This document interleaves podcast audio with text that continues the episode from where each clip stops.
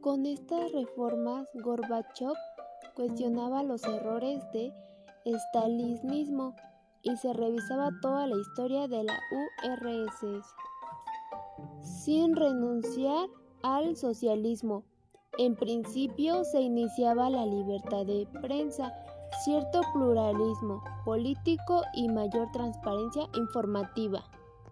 La distinción internacional continuó con varios acuerdos, con los cuales los dos grandes potencias se comprometieron a destruir parte de su arsenal nuclear. Gorbachev logró así el apoyo de amplios sectores sociales dentro y fuera de la URSS, pero la oposición del Partido Comunista, el KGB y de algunas nacionalidades, los rápidos cambios de Europa de Este y un golpe de Estado en 1991 ocasionaron la desintegración de la URSS, el fin del Pacto de Varsovia y de la Guerra Fría.